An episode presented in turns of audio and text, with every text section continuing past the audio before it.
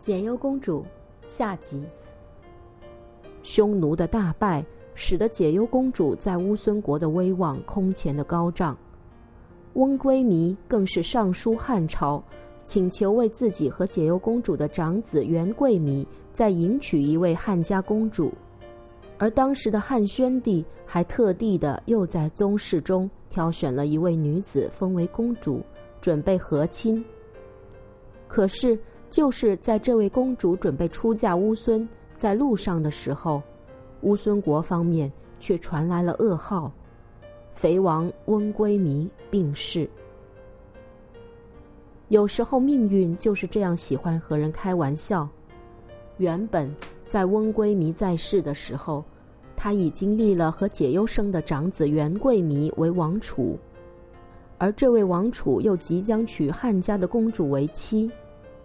如果元贵明真的娶到了这位公主，他以后继承王位就一切可以顺理成章了。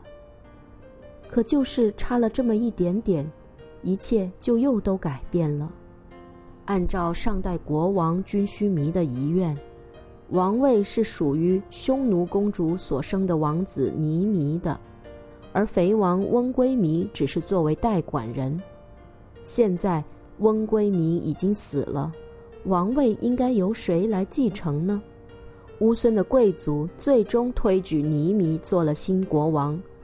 这位国王号称狂王，从这个称号，我们可以知道这位国王的性格是一个很狂妄的人。为了遵从乌孙风俗，更为了维护汉朝在乌孙的势力，解忧公主。又必须再次出嫁，这一次她是要嫁给比自己小了二十多岁的狂王尼弥。尼弥这个人，因为从小被压抑、被冷落，性格非常的残暴凶狠，他心里应该是很憎恨解忧公主的。他们的夫妻感情并不和睦，时常剑拔弩张。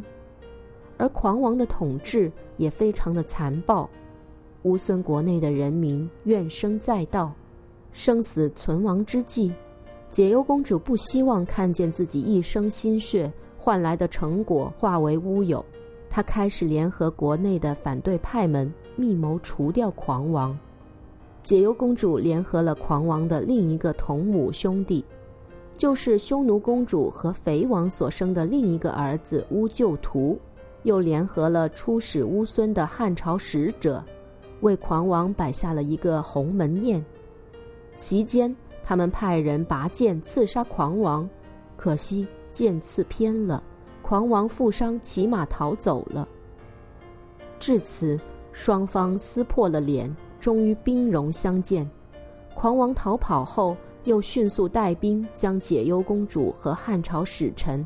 包围在乌孙都城赤谷城，幸亏当时汉朝西域都护府发兵解围，才让解忧公主幸免于难。后来乌就图借机起兵，杀掉了狂王，这一下乌孙更是乱套了。到底应该由谁来继承王位呢？一边是解忧公主生的元贵弥。一边是匈奴公主生的乌就图，一边是汉朝做靠山，一边是匈奴做后台。乌匈的贵族们也分成了两派，战争一触即发。眼看着汉朝和乌孙多年来的兄弟之盟就要毁于一旦，在这个千钧一发的紧要关头，又一位巾帼女英雄挺身而出。这位女汉子就是解忧公主的侍女冯辽。说起冯辽，她是解忧公主的侍女，跟解忧公主一起远嫁乌孙。她虽然出身低微，但是知书达理、聪慧而富有见识，尤其能言善辩，得到了解忧公主的喜爱。后来。冯辽又嫁给了乌孙显赫的右将军为妻。因为右将军和乌就图关系非常好，于是，作为右将军妻子的冯辽亲自去劝说乌就图。他利用自己卓越的见识、出色的口才，以及多年来对西域诸国形势的了解，对乌就图晓之以理，剖析利害，并且以汉朝强大的军事力量为后盾，对乌就图施加压力，终于劝说成功。最终，乌孙国一分为二，解忧公主的长子元贵弥被封为乌孙的大昆弥。昆弥呢，也就是乌孙国王的意思，而乌就图呢，则甘愿做小昆弥。至此，这个风波就终于平息了。尽管乌孙从此就一分为二，但是汉朝与乌孙的边境又再次迎来了平静。过了两年，解忧公主这时候已经七十岁了。那位原本青丝满头的美丽少女，终于在塞外的风雪下，变成了一位白发苍苍的老妇人。她开始思念家乡，于是解忧公主上书当时的汉朝皇帝汉宣帝，她陈述了自己的思乡之苦，并且请求皇帝能够让她回来，让她能够在故乡叶落归根。汉朝的天子同意了。于是，解忧公主就协同自己的三个孙儿孙女们回到了阔别五十年的家乡。汉朝皇帝以隆重的国礼接待了这位漂泊一生、为祖国奉献了一生青春年华的解忧公主。两年以后，解忧公主在长安逝世，这一位和亲公主的故事终于落幕。我们回望中国历史，和亲公主的故事层出不穷。解忧公主之后，过了十六年，又有了著名的昭君出塞，又有了唐朝公主的和亲吐蕃的故事。这两个故事，我们会在之后继续讲解。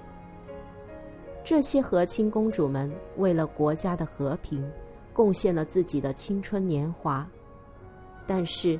历史上再也没有任何的和亲公主的故事能够像解忧公主一样惊心动魄。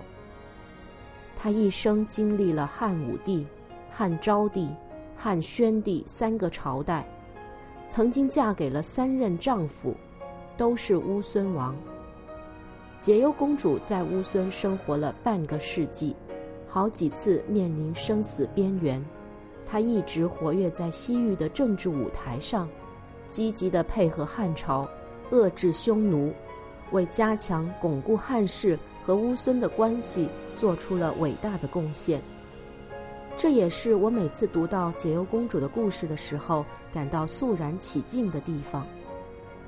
尽管在历史古籍上并没有详细的文字记载解忧公主的性格，但是小鹿妈妈想，如果解忧公主没有强韧的性格，她也许就会像她的前任细君公主一样，早早的离开人世了，还能成就这么大的作为吗？包括她的侍女冯苗，也应该是这样的性格，所以他们才能够在动荡之时挺身而出，在困难面前迎难而上。最后再说一个题外话，解忧公主是小鹿妈妈看了那么多的历史书以来。最喜欢的一个公主故事，也是小鹿妈妈最尊敬的一位公主。在现在的新疆伊犁，还有这位公主的纪念馆。尽管她的故事是这么的复杂，却是真实发生的。你们还记得之前小鹿妈妈说的西西公主的故事吗？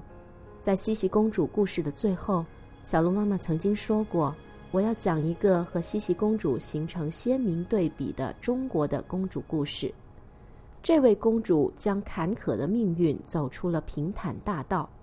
我说的就是解忧公主。在很多的故事的最后，我曾经都强调，有时候我们的命运并不是一帆风顺的。在面对坎坷的时候，我希望你们能够学习解忧公主的强韧的性格。能够坚强的、有智慧的去面对生活。好了，今天的故事就到此结束了，让我们下个故事再见。